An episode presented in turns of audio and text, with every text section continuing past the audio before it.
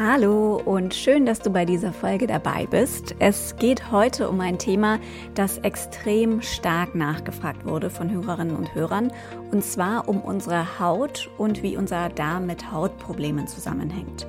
Ich freue mich sehr, dass ich mit Frau Dr. Lämmerhirt eine Hautärztin gefunden habe, die sich auch ganzheitlich mit dem Thema Haut beschäftigt ja, wir haben darüber gesprochen, wie Hautprobleme entstehen können, wie das Ganze mit dem Darm zusammenhängt und was man aus ganzheitlicher Sicht gegen Hautprobleme tun kann. Ganz viel Spaß beim Hören.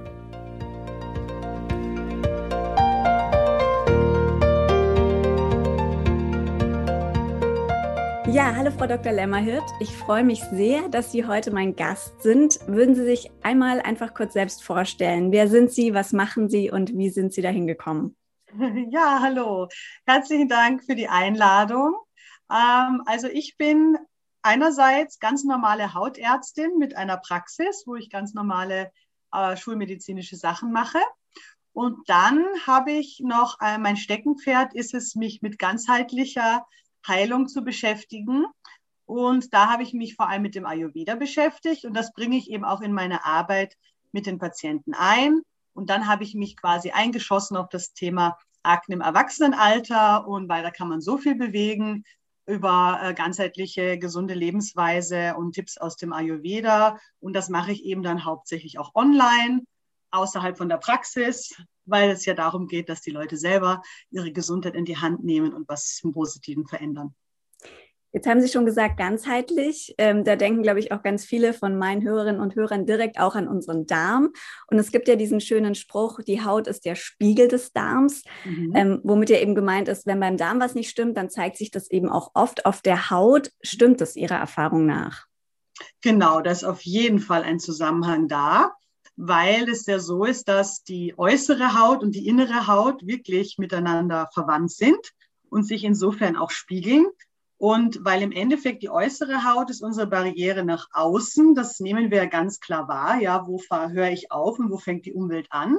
Und im Körper ist es unsichtbar, ja, also quasi vom Mund bis zum Ausgang. Äh, da kommen auch Fremdkörper durch, also das, was wir essen und trinken und irgendwelche Chemikalien. Und dort hat der Körper an der Schleimhaut den Schutz nach außen.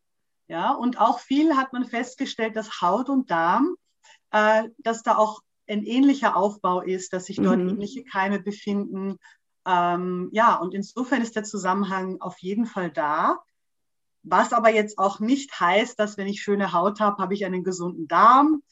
Was auch nicht heißt, dass jeder, der Darmprobleme hat, auch Hautprobleme. Mhm. Also das dürfte dann auch eine individuelle Veranlagung sein, ob meine Haut mitreagiert oder nicht. Ja? Oder ob ich eine ge genetische Vorbelastung habe. Jetzt beispielsweise Schuppenflechte, Neurodermitis, mhm. teilweise auch Akne, also eine gewisse individuelle, also entweder genetische Voraussetzung oder einfach so grundlegende Disposition sozusagen, Anfälligkeit spielt natürlich auch eine Rolle. Was steckt denn da genau dahinter? Also warum kann ich Hautprobleme bekommen, wenn mein Darm nicht in Ordnung ist? Also das ist ganz vielfältig. Ja, wenn ich mir jetzt überlege, über den Darm entscheidet sich ja auch, wie viele Nährstoffe in den Körper kommen. Ja, also die guten Substanzen, die ich brauche, Vitamine, Mineralstoffe, Antioxidantien. Wenn jetzt der Darm ein Problem hat, die guten Stoffe aufzunehmen, einerseits, dann fehlen die in der Haut für die gute mhm. Funktion. Und wenn ich jetzt ähm, zum Beispiel zu viel schlechte Sachen aufnehme, ja, weil der Darm das nicht gut abgrenzen kann, weil er durchlässig ist oder irgendein Problem ist, dann nehme ich quasi schlechte Substanzen auf und der Körper reagiert mit einer Entzündung und die spiegelt sich auf der Haut wieder. Was wären Beispiele für schlechte Substanzen? Ja, also wenn ich jetzt sage, allgemein gesprochen auch Chemikalien, mhm. ja, also im Sinne von Konservierungsstoffe, Farbstoffe, Zusatzstoffe. Also in unserem Essen ist ja auch viel drinnen, also in naturbelassenen Sachen natürlich auch, aber auch nicht alles ist bio, viele verarbeitete Dinge, wo der Körper erstmal gar nicht weiß, ja, was ist denn das? Mhm. Und im Endeffekt ist es dann so komplex, dass man sagen kann, also ganz viel passiert eben über die Ernährung. Also, also Ernährung und Stress sind so die Hauptdinge, die unseren Körper ja beeinflussen, mhm. Einflussfaktoren von außen, wenn man das also als großen Baustein zusammenfasst.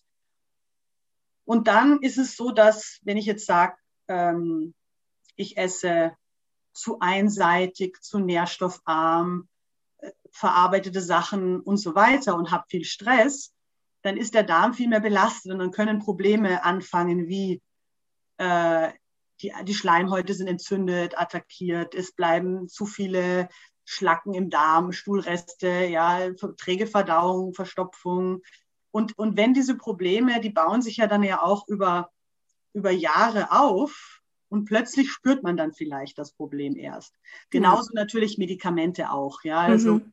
nicht jeder nimmt jetzt Medikamente, aber der Gebrauch von Schmerzmitteln, Antibiotika. Äh, manche Leute haben das öfter in ihrem Leben nehmen müssen, vielleicht wegen ganz anderer Erkrankungen. Und so als Nebeneffekt ist dann vielleicht auch die Darmschleimhaut gereizt, beleidigt oder eben die Bakterien, die dort leben, dass sich da quasi ein Ungleichgewicht einstellt. Und die Bakterien im Darm sind es, die für die Nährstoffversorgung auch zuständig sind, für die Aufspaltung der Nährstoffe, Vitaminproduktion und so weiter auch.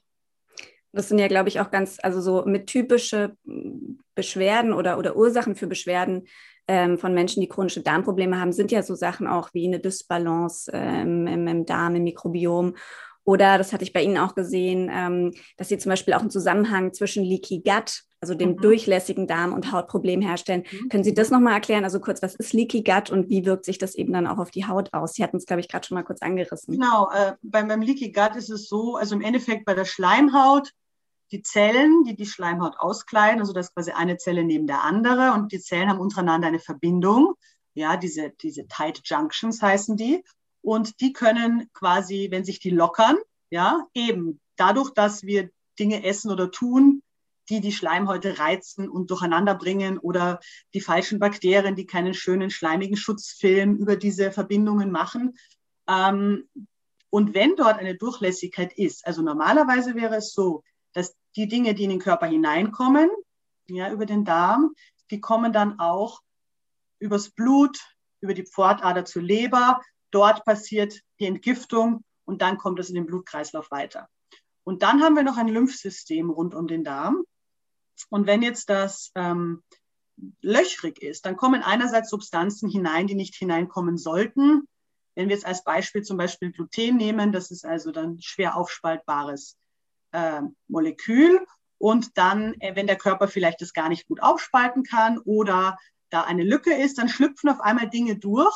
Und Dinge, die zu groß sind dann für die Blutbahn, die kommen direkt in die Lymphe und die kommen also unter Umgehung der Leber, zirkulieren die durch den ganzen Körper und kommen eben auch in das Lymphsystem unter, unter der Haut. Ja? Mhm. Das heißt, das Lymphsystem um den Darm und das Lymphsystem um die Haut sind auch miteinander verbunden. Also und dann durchwandern diese ganzen Substanzen die Lymphknotenstationen auch. Und dort ist unser Immunsystem. Und dann denkt das Immunsystem auf einmal, hoppala, was haben wir denn da für Substanzen? Die kenne ich gar nicht. Mhm. Wilde Abwehrreaktionen, Antikörper. Und dadurch entstehen dann diese Unverträglichkeiten auch und Entzündungsparameter und die schwirren dann durchs, durch die Lymphe, die schwirren dann durchs Blut und dann werden alle Zellen informiert, Entzündung, Entzündung, Entzündung. Und dann kann sich das eben dann auf der Haut zeigen, weil die Haut bekommt alles mit, was sonst auch im Körper vor sich geht. Gibt es denn so ein bisschen klassische Hautprobleme, die vor allem Menschen mit Darmproblemen ähm, bekommen? Also ich weiß nicht, Neurodermitis, Rosacea oder ja. Akne? Was, was gibt es da so? Was ist klassisch, würden Sie sagen? Also ich kenne es ja nur vom umgekehrten Weg, weil zu mm. mir kommen ja die Leute, die die Hautprobleme haben. Ja. Also wüsste ich jetzt nicht, wenn ein Darmspezialist sagt, äh, die Leute, die zu ihm kommen, welche Hautprobleme haben mm. die. Aber ich meine, Akne ist schon ein Klassiker auch, aber da würde ich nochmal extra drauf eingehen. Wo ich es festgestellt habe, ist stark die Rosatia. Mhm. Ähm, da habe ich gemerkt, wenn jetzt die Patienten in der Praxis, wenn ich die behandeln kann, auch mit Creme und so weiter, dass ich festgestellt habe, die hartnäckigen Fälle oder die bisschen ungewöhnlichen oder die schwereren Verläufe, dass die immer auch Darmprobleme haben. Ja? Mhm. Oder dass man im Nachhinein draufkommt, dass die ein Leaky Gut haben oder dass die ein Helicobacter äh, haben im Magen, eine Gastritis haben. Also, und dass die dann viel länger brauchen oder schwerer zu behandeln sind. Und da ist jetzt der Vorteil, wenn ich jetzt nur schulmedizinisch denke, dann sage ich, oh Gott, das ist so schwer, die müssen Antibiotika schlucken und die müssen, ja, stärkere andere Medikamente nehmen. Und wenn ich aber sage, ja, naja, was ist jetzt, wenn die Person aber in ihrer Ernährung was umstellt und beim Stress was macht, dann kommt auch der Darm ins Gleichgewicht und dann kommt die Haut auch wieder ins Gleichgewicht. Kann es denn dann auch sein, dass ich, wenn ich jetzt zum Beispiel eine Rosatia habe, alleine durch die ähm, Behandlung der Haut und auf der Haut, durch Cremes und so weiter, vielleicht auch gar nicht den langfristigen Effekt erzielen kann, den ich gerne hätte, also dass ich da eben auch an den Darm ran muss? Ganz genau. Also ich glaube schon, dass, dass es nicht möglich ist, das Problem langfristig unter Kontrolle zu bringen, wenn ich mich nicht auch um den Darm kümmere. Und im Endeffekt sage ich oft ja Ernährung oder Ernährung und Stress, weil das ist das, was den Darm ja auch beeinflusst. Deshalb komme ich nicht drum herum. Und es gibt einfach dann, ähm, wenn ich da nichts umstelle, so viele Lebensmittel, die triggern können. Oder wenn ich dann ein gröberes Problem habe, angenommen, ich habe ein Leaky Gut oder ich habe eine Fehlbesiedlung im Darm, dann wird die äußere Therapie auch entweder wirkt sie viel zu schwach, so dass ich das Problem gar nicht richtig verbessern kann, mhm. oder die Schübe kommen einfach so häufig wieder, dass ich quasi ähm, da mit der äußeren Therapie auch nicht weiterkomme. Das haben Sie gerade schon ähm, erwähnt, eben die Ernährung und der Stress. Was gibt es sonst noch so für ähm, Dinge, die unsere Haut negativ beeinflussen können? Das kommt dann immer auf das Hautproblem spezifisch mhm. an. Also wenn ich die Rosatia hernehme, gibt es ja andere so physikalische Trigger, wie mhm. jetzt das UV-Licht und kalter Wind und falsche Kosmetikprodukte und Kalt-Warm-Wechsel und so weiter. Das heißt, das sind so äußere Faktoren auch. Oder wenn ich hernehme jetzt zum Beispiel Neurodermitis, dann ist es natürlich ähm, die Pflege der Haut, ähm, wenn die nicht genug rückgefettet ist und so weiter. Dann sind es, oder ich zu viel und zu heiß dusche oder ständig Hände wasche und so weiter. Dann sind das wieder Faktoren, die der Haut von außen zusetzen. Das kommt dann halt auch dazu. Das heißt, das Äußere und das Innere geht dann ja natürlich immer Hand in Hand. Ich kann mhm. also jetzt auch nicht quasi statt, sage ich jetzt so, die Bodylotion essen, sozusagen. Ich muss dann vielleicht schon noch was auf die Haut schmieren. Und das ist auch abhängig davon, eben, ob da eben eine Veranlagung ist. Es ist ja auch bei der Rosatia so, dass das bis zum gewissen Grad es ist eine Veranlagung, ob man jetzt dazu neigt. Das ist auch eine Hauttypsache. Mhm. Ähm, also aber nicht so stark genetisch wie jetzt zum Beispiel Schuppenflechte, ja. Mhm. Äh, wo mhm. man sagt, ja, da kann man ein Gen identifizieren und das ist vererbt und so. Das heißt, nicht jeder würde auch die gleichen Hautprobleme bekommen. Äh, und dann muss ich halt auch von außen der Haut schon helfen, ja. Und da kann man eben so viel vorbeugend machen, weil ich erlebe dann auch Leute, die sagen, oh Gott, jetzt habe ich das als wäre das ein Schicksal. Und dann schaue ich bei Google, wie schauen die ganzen Gesichter aus und wie schlimm wird das alles noch werden. Mhm. Mein Schicksal ist jetzt die Rosatia und das werde ich jetzt nie wieder los. Mhm. Dann kann ich sagen, natürlich, ich muss vielleicht mehr aufpassen auf bestimmte Faktoren als andere Menschen, aber ich kann ja quasi erscheinungsfrei sein. Ja, genauso wie das Phänomen ja auch ist bei Neurodermitis. Da gibt es welche, die sagen, na ja, da hatte ich entweder war es dann nur in der Jugend oder kam es nochmal im Erwachsenenalter, so eine Phase mit so Neurodermitis-Schüben. Und dann habe ich wieder jahrelang gar nichts, ja, mhm. obwohl ich gar nichts Besonderes mache sozusagen, ja. Und dann kann, daran kann ich auch erkennen, also wenn ich jetzt ein Hautproblem habe, also wenn ich wenig Schübe von einem Hautproblem habe und die schnell unter Kontrolle bringe durch äußere Maßnahmen, dann kann es eh sein, dass sozusagen gar nicht jetzt die Verbindung so stark ist, dass ich sage, ich muss jetzt nicht gleich glauben, ich habe gröbere Darmprobleme zum Beispiel, ja. Aber ich würde jeden, der Hautprobleme hat, da einladen, auch zu beobachten, ja, wie, wie ist mein Bauchgefühl, wie geht's mir da? Und auch feinere Symptome. Es muss nicht immer das große Reizdarmsyndrom sein. Mhm. Vielleicht ist die Verdauung einfach zu träge, ja, mhm. vielleicht kann ich nicht jeden Tag aufs Klo gehen oder der Stuhl ist zu fest oder ist zu breiig oder ich bin öfter aufgebläht oder ich habe das Gefühl, ich vertrage manchmal dieses oder jenes nicht oder ich vertrage keine fetten Speisen oder irgendetwas und das kann dann, und dann kann man, und dann ist das Einfache ja auch zu sagen, naja, die Ursache und die Lösung liegt zum Beispiel bei der Ernährung, dann kann ich ja dort auch ansetzen, was zu verändern. Damit kommen Sie tatsächlich schon direkt zu meiner äh, nächsten Frage. Was sind denn so die niedrigschwelligen Tipps, die man geben kann? Also ist es tatsächlich einfach mal bei der Ernährung anzusetzen?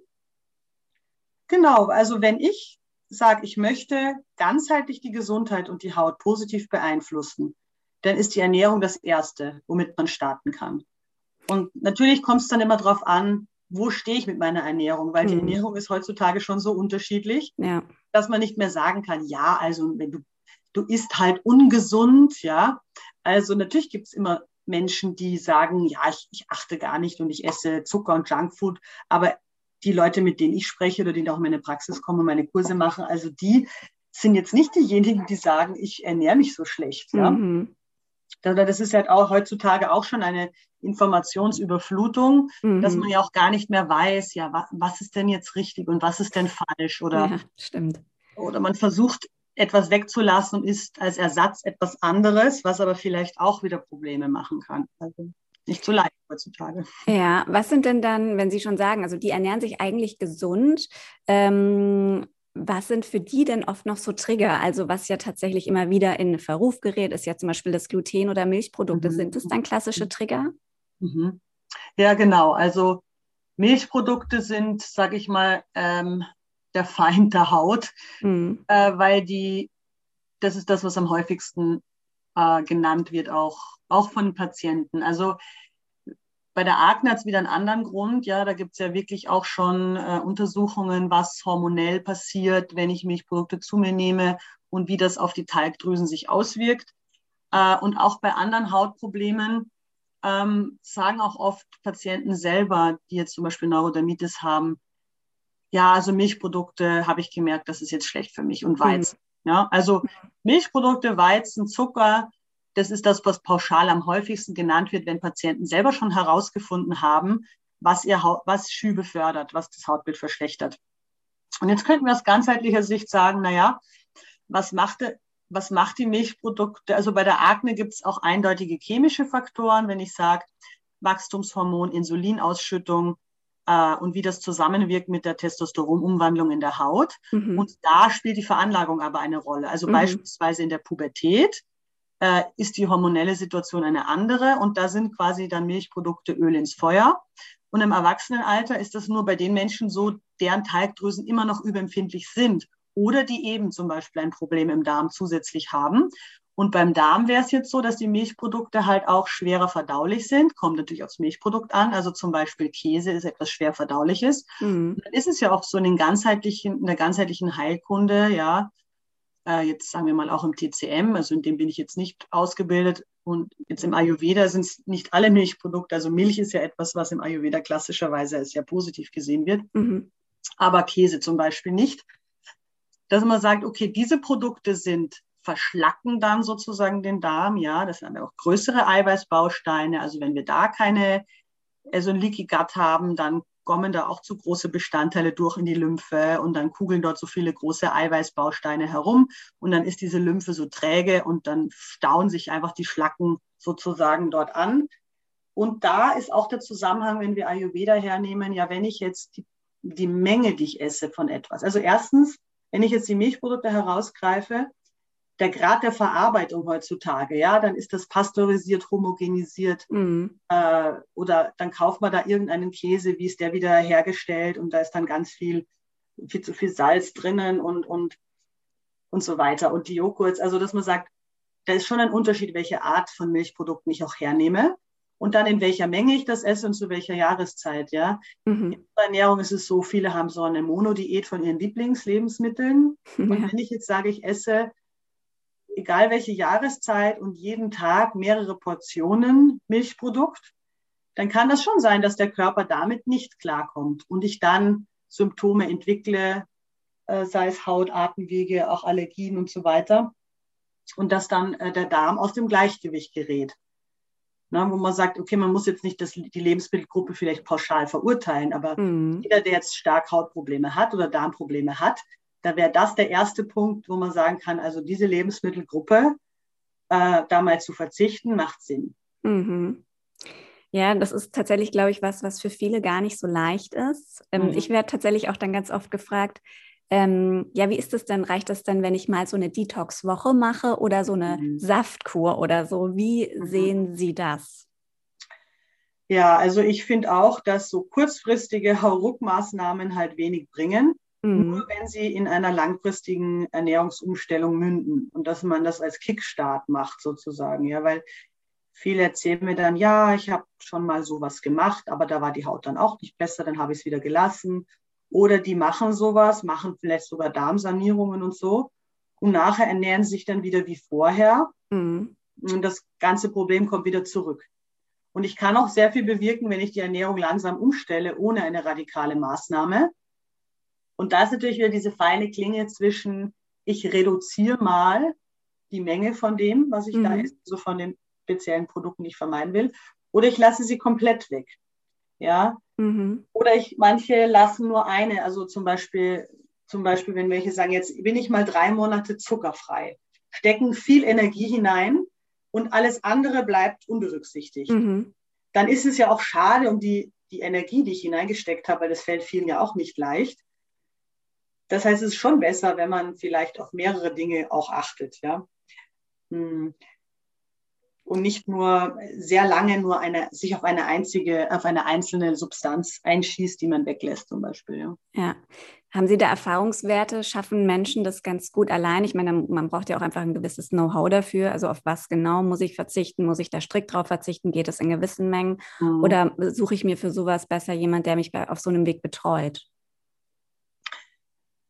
Also man muss auf jeden Fall äh, eine Quelle haben, mhm. auf was man alles gleichzeitig achten soll. Und auch da gibt es natürlich unterschiedliche Ansätze. Ja, also wenn ich jetzt sage, ich habe mich da aufs Thema Akne eingeschossen, ja, und Rosatia, das wäre genau die gleiche Ernährung. Und die, die, gleiche Ernährung ist auch gut bei Schuppenflecht und bei Neurodermitis. Da gibt es vielleicht feine Änderungen, was anders sein kann. Aber das habe ich sozusagen in meinem Online-Programm. Da spreche ich über eine Art der Ernährung, wo ich sage, okay, das ist das, was aus meiner Erfahrung ähm, die Sachen sind, die man alle weglassen sollte. Mhm. Ähm, natürlich bis zu einem gewissen Grad ist auch wieder individuell und es kann davon abhängen, welches Problem habe ich oder habe ich auch noch eine Diagnose für ein bestimmtes Darmproblem, muss ich dann noch strenger auf irgendetwas achten. Ja? Mhm. Weil das ist natürlich schon immer so, eine, so ein Spektrum, wo man sagt, das ganz Radikale fällt ja vielen schwer. Ja. Und wo kann ich dann eher vielleicht mal locker sein oder wo muss ich strenger sein?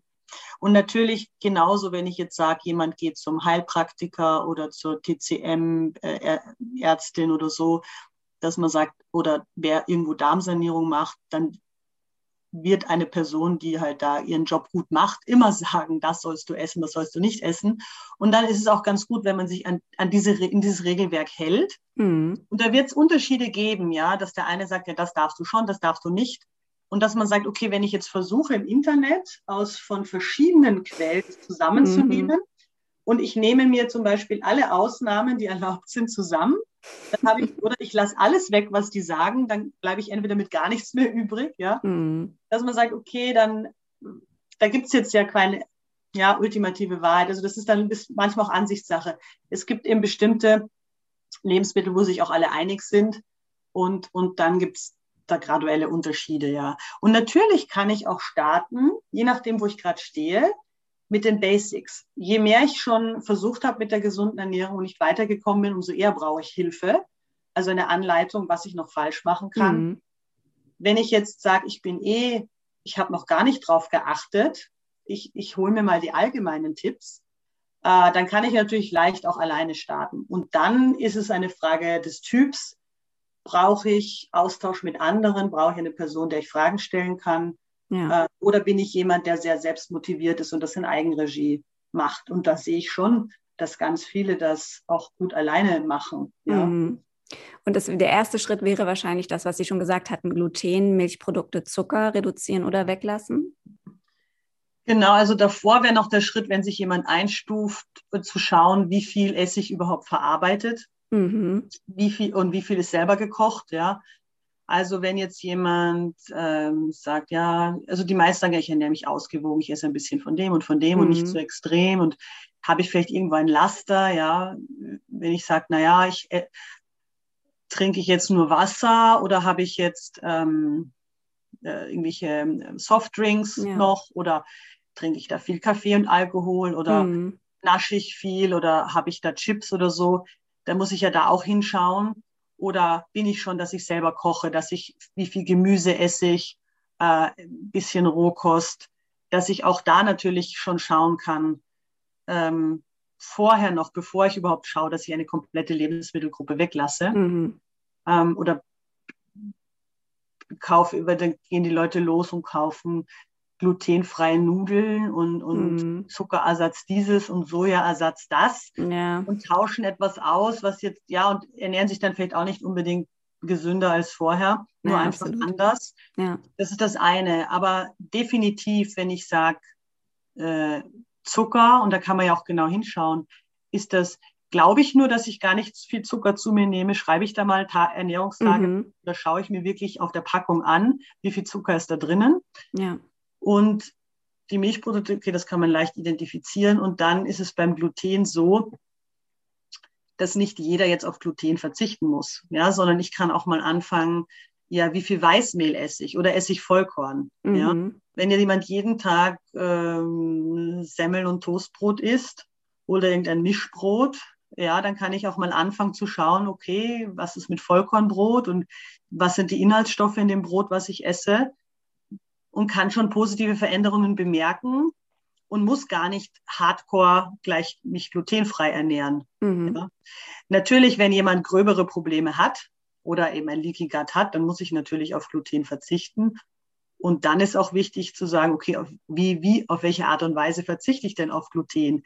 Kaufe ich mir die glutenfreien Nudeln, Ja. die wieder mit Zusatzstoffe Reismehl, ähm, Mhm. Reismehl sind, oder esse ich einfach keine Nudeln, ja? Was ist, esse ich, äh, keine Ahnung, Quinoa und esse ich Linsen und esse ich ähm, Gemüse, ja? Ja. Also, weil wir ja auch oft schon so einseitig denken in unserer Ernährung. Ja? Ich sage Mhm. immer so Brot, Nudel, Monodiät. So habe ich auch jahrzehntelang gelebt. Ja, morgens gibt es Brot, abends gibt es Brot, mittags gibt es Nudeln. ja, genau. Ich denke, viele sind auch so ähnlich, ja.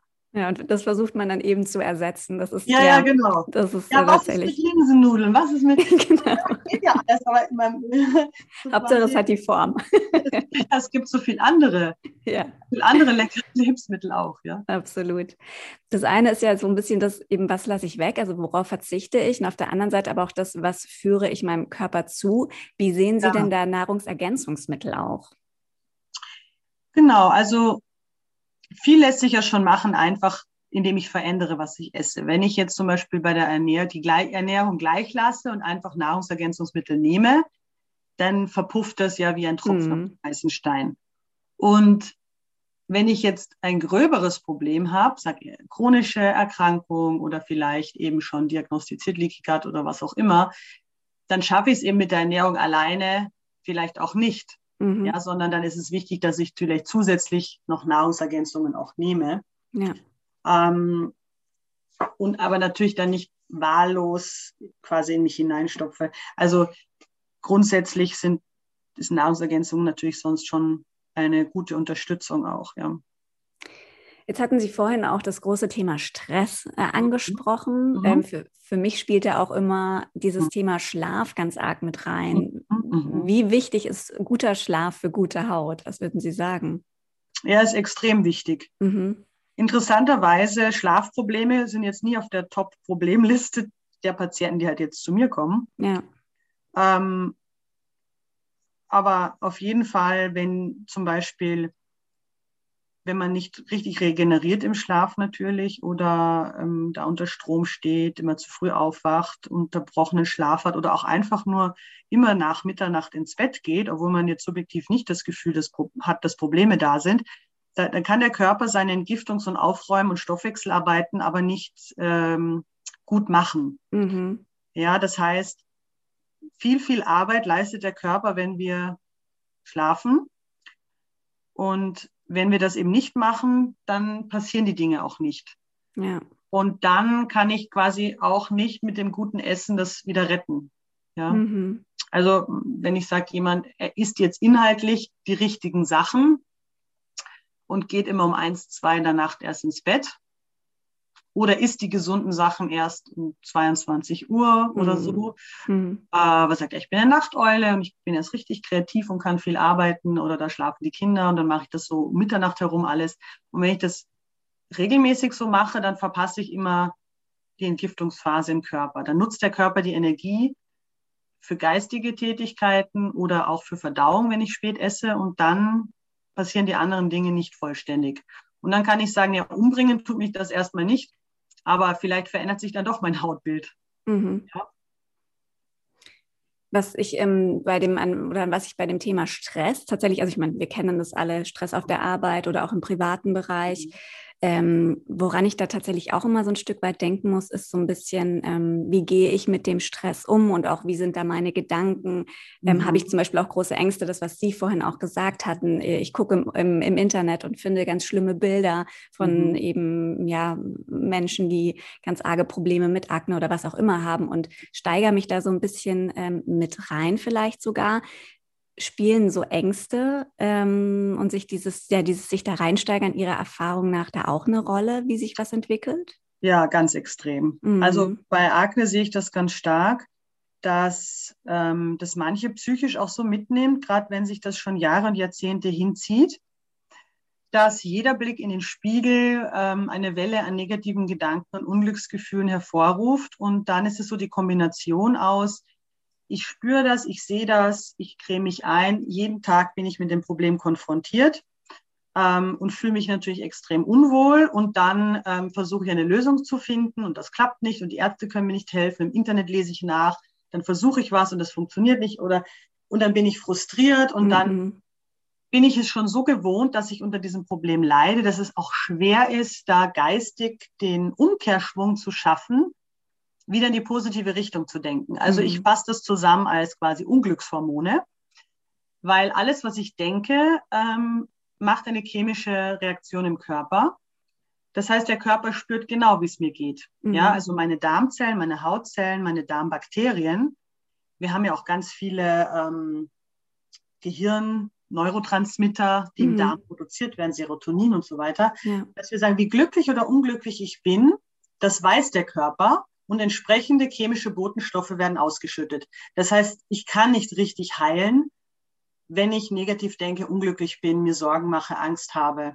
Ja, und natürlich ist es schwer, auch diesen Umkehrschwung dann zu schaffen. Vor allen Dingen, wenn meine, weil es ist leicht, einen Hoffnungsschimmer zu haben. Nur wenn immer wieder eine Enttäuschung kommt, weil was nicht funktioniert hat oder es Rückschläge gibt, dann ist es ja schwer, quasi guter Stimmung auch zu, in guter Stimmung zu bleiben. Ja, und ich kann nicht gesunde Dinge essen und den ganzen Tag Angst haben, jammern, unglücklich sein, wegen diesem, wegen dem Hautproblem, dem Darmproblem oder etwas anderem, weil viele denken nur an den Arbeitsstress und sagen, ich habe gar keinen ja. Stress. Ja. Aber wie viel Stress macht das Gesundheitsthema aus? Ja? ja? Das ist auch der einzige Stress, den die Leute überhaupt haben. Mhm. Die ja, eigentlich ist alles gut, aber. Und bei denen, bei anderen kommt vielleicht manche, bei manchen ist es nicht so, die können gut damit umgehen, und haben andere Stressfaktoren in ihrem Leben. Und das muss nicht der Job sein, das können andere Beziehungen sein, in der Familie ähm, und so weiter. Also mhm. so vielfältig. Und natürlich hat niemand gar keinen Stress, aber auch diese äh, Widerstandsfähigkeit gegenüber Stress oder Resilienz, wie man jetzt halt sagt, ja. wie, wie entspannt meine Baseline sozusagen ist, sodass wenn stressige Ereignisse kommen, wie sehr wirft mich das aus der Bahn. Ähm, das, das macht eben den Unterschied dann auch aus. Ja? ja. für viele ist es aber leichter, ihre nächste Mahlzeit zu verändern, als am Stress was zu machen. Ja? ja? Deshalb ist der Einstieg über die Ernährung meistens. Aber man darf nie vergessen, dass der Stress ist nicht nur so, ja, eins von vielen Dingen, sondern das ist quasi wie 50-50, ja. Mhm. Ja, spannend.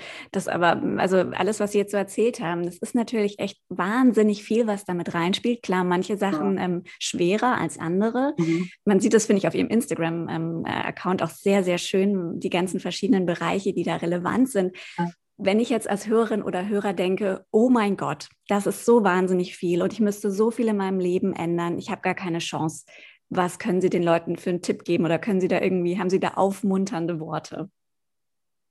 Das, ja, genau, das ist nur diese erste, dieser erste Bewusstseinsschub, wenn man das Gefühl hat, oh Gott, ich habe so viele Baustellen und ich mache alles falsch. Aber einfach, ähm, einfach den nächsten Schritt zu machen, ja, und zu sagen, ähm, okay, wie kann ich die, die nächsten Mahlzeiten anders gestalten, zum Beispiel, ja? Wie kann ich vielleicht gute Dinge hinzugeben und schlechtere Dinge weggeben? Und wie kann ich auch auf meine Psyche schauen? Mhm. Ganz einfach, ja, weil auch gerade beim Thema Stress, also angefangen, an, angenommen, jemand sagt, ich ähm, meditiere jeden Tag, ja, dann spüre ich natürlich am Anfang keinen Unterschied. Mhm, ja. ja, oder selbst wenn ich jetzt drei Tage gesund esse oder so etwas. Einfach, am einfachsten ist es von vornherein zu sagen, für mich ist das jetzt quasi ein, ein Startpunkt, wo ich sage, okay, ich weiß, ich kann selber etwas tun. Ich habe es in der Hand. Mhm. Und dann kann ich mir nachher die Unterstützung und die Informationen ja holen, die passenden. Aber es liegt an mir, was ich daraus mache und wie ich das umsetze. Und ich gehe, ich, ich starte einfach mit, jede lange Reise startet mit dem ersten Schritt. Und ich denke nicht schon an nächsten Monat und in einem halben Jahr und in einem Jahr. Das setzt ja die Leute so unter Druck. Und wenn ja. ich sage, ja, wenn ich jetzt ein chronisches Problem habe, dann habe ich das ja eh schon lange, dann habe ich ja auch nicht jetzt diesen Zeitstress. Mhm. Ich kann mhm. mir so viel Zeit lassen, wie ich will. Und irgendwie ist es ja dann auch eine Reise zu einem selbst, eine Selbstfindungsreise. Ja. Und zu sagen, ich kann so viele neue Dinge über mich lernen und erfahren und entdecken und ich kann es jeden Tag besser machen. Ich kann mir da auch Zeit lassen, weil mich unter den Körper auch unter Druck zu setzen und einen Leistungsdruck aufzubauen, bringt auch gar nichts, ja. ja? Weil vielleicht habe ich dann schnelle, kurze Erfolge und dann habe ich wieder Rückschläge, dass ich sage, okay, ich, ich gehe es halt einfach auch in meinem eigenen Tempo an. Und ich weiß, ich kann ja immer wieder, ähm, wieder neu starten. Ja. Ja. Und viele Dinge, an viele Dinge gewöhnt man sich dann auch. Also bei manchen so dieses haben, oh Gott, dann darf ich nie wieder, Punkt, Punkt, Punkt. Ja. Ja, ja, ja vielleicht, wenn ich mich jetzt selber heilen will, ist es erstmal keine gute Idee, äh, keine Ahnung, dauernd Pizza zu essen oder sowas zum Beispiel, ja. Aber ich kann das ja auch dann seltener machen oder ich sage, okay, ich, ich, ich esse ein halbes Jahr das nicht. Das fällt dann vielen gar nicht so schwer. Ja. Aber ich denke nicht schon, ja, aber was ist dann bis ans Ende meines Lebens? Ja. ja? Also dann baue ich so einen Druck auf. Ja? Oder auch in der Reaktion klassisch so, ah, das ist mir zu anstrengend. Mhm. Und das ist dann immer die Frage vom Leidensdruck vom Problem. Ja, also bei ja. leichteren Hautproblemen, die vielleicht auch mit äußeren Mitteln gut in den Griff zu kriegen sind, ist die Bereitschaft, sein ganzes Leben umzukrempeln, viel geringer, als wenn der Leidensdruck größer ist. Ja. Und für viele Menschen, und das ist ja eine individuelle Entscheidung. Und dann ist immer die Frage, was kann mir aber die Schulmedizin überhaupt bieten? Kann die mir eine dauerhafte Lösung bieten oder nicht? Mhm. Weil wenn ich quasi schon mit dem Rücken zur Wand stehe und sage, da habe ich alles versucht oder das hat mir nicht geholfen oder diese Therapie kommt für mich auf keinen Fall in Frage beispielsweise, dann, dann habe ich keine andere Wahl, als bei mir selber zu starten. Und dann darf ich mir so viel Zeit lassen, wie ich möchte. Ja. Und ja, und wenn ich dann überlege, es gibt Menschen, die von äh, sich von Autoimmunerkrankungen befreien und sogar von Krebs, sich selbst geheilt haben. Also möglich ist alles, ja. Das heißt, warum sollte ich glauben, dass ich meine Darm- oder Hautprobleme nicht in den Griff bekommen mhm. kann? Und auch die Veranlagung hin oder her. Ich kann ja die Veranlagung haben, aber ich kann symptomfrei sein. Ja. Ja, und dann muss ich vielleicht mehr aufpassen, aber andere Menschen haben halt, äh, ja, Probleme, die man jetzt nicht sieht, anders gelagert. Also man, dass man schaut, ja, aber die ernähren sich viel schlechter als ich und die haben schöne Haut und keine ja. Probleme. Man weiß nie, welche Probleme jemand wirklich hat. Absolut. Aber ähm, und dann kann ich auch sagen, ich nehme das halt auch an als meine individuelle Herausforderung, so wie meine Körpergröße, Augenfarbe, Nasenform. Ja, ja. Klar, Dinge kann man mit Hilfe von Friseur, Kosmetik und Schönheitschirurgie auch verändern. Manche Dinge kann ich halt nicht verändern. Ja. Und dann zu sagen, okay, ich nehme das einfach an, dann ist das jetzt meine Herausforderung und ich kann so viel auch dadurch gewinnen. Also ich habe dann auch zum Beispiel jetzt mit Akne Kursteilnehmerinnen, die dann gesagt haben, ja, ich habe so viel andere positive Dinge verändert und für meine Gesundheit und ohne die Akne wäre ich nie, nie dahin gekommen. Ja, Weil absolut. und dieses Problem hätte ich nicht nach der Lösung gesucht, ja. dann hätte ich all diese anderen Dinge nicht. Ja, oder plötzlich beschäftigt sich jemand mit, mit Yoga, Meditation, Ayurveda, ja. äh, hat die Allergie in den Griff bekommen, äh, was sich alles verändert hat. Das heißt, wir wissen ja gar nicht, wohin uns die Reise führt. Das heißt, das Ganzheitliche ist so schön, das ist das ganze Leben, also Körper, Geist, Seele und mein ganzes Leben. Und wenn ich selber etwas verändere, verändert sich alles und es verändert sich dann alles zum Positiven. Und das ist dann eigentlich die schöne Einladung von einer Krankheit, mhm. eigentlich sein Leben zu verändern und dann ein schöneres Leben zu haben. Ja, das, Sie treffen es zu ja. 1000 Prozent, finde ich, auf den Kopf. Also alles, was Sie gesagt haben jetzt, sind genau die Dinge, die ich auch tatsächlich erlebt habe. Mhm. Und ähm, ja, ich, ich sage immer ungern oder ich möchte eigentlich nicht sagen, ich bin ähm, dankbar, dass ich diese chronischen Darmprobleme mal entwickelt habe. Ähm, das, also das finde ich übertrieben, weil dafür ging es mir zu schlecht, zu lange. Ja, Aber ja. ich bin dankbar dafür, dass ich auf all diese tollen ähm, alternativen Methoden gestoßen bin und, und es geschafft habe, da aus eigener Kraft rauszukommen, weil ich mittlerweile, glaube ich, viel glücklicher bin, viel gesünder, äh, viel zufriedener, als ich das eben davor war, bevor ich das hatte. Ja. Ja, Genau. Und man vermisst so vieles auch gar nicht. Wenn man mal angefangen hat, Dinge zu verändern, dann ist das erstens das neue Normal und man merkt auch, ja. wie gut es dem Körper damit geht. Ja, und genau. dann möchte man die Pizza vielleicht gar nicht mehr jeden zweiten Tag haben, sondern das ist halt wirklich das, was man sich ganz selten mal gönnt und dann freut man sich auch drauf. Aber ja. man hat gar nicht mehr das, dieses Verlangen, das man mal hatte. Ja. ja, oder es schmeckt einem gar nicht mehr so gut, wie man gedacht hat. Ja, dass man genau. sagt, na, eigentlich ist das zu künstlich oder zu ja. fettig oder, oder man macht sich das dann selber, weil es ist auch immer noch ein Unterschied, ob ich die Pizza mir aus dem Karton irgendwo liefern lasse oder ja. ob ich sie mir selber mache. Absolut. Und dann habe ich auch Zutaten genau, nehme. Habe ja. ich die Kontrolle auch, ne? Und kann es so machen, wie ich es, ähm, ja, wie ich es gut vertrage und, und mhm. für gut und gesund halte. Ja, naja, das ist auf jeden Fall ähm, sehr schön. Da habe ich gerade noch mal sehr, ja, an meine Zeit, ähm, in der es mir auch nicht so gut ging, den Weg erinnert. Das war gerade sehr schön für mich. ja.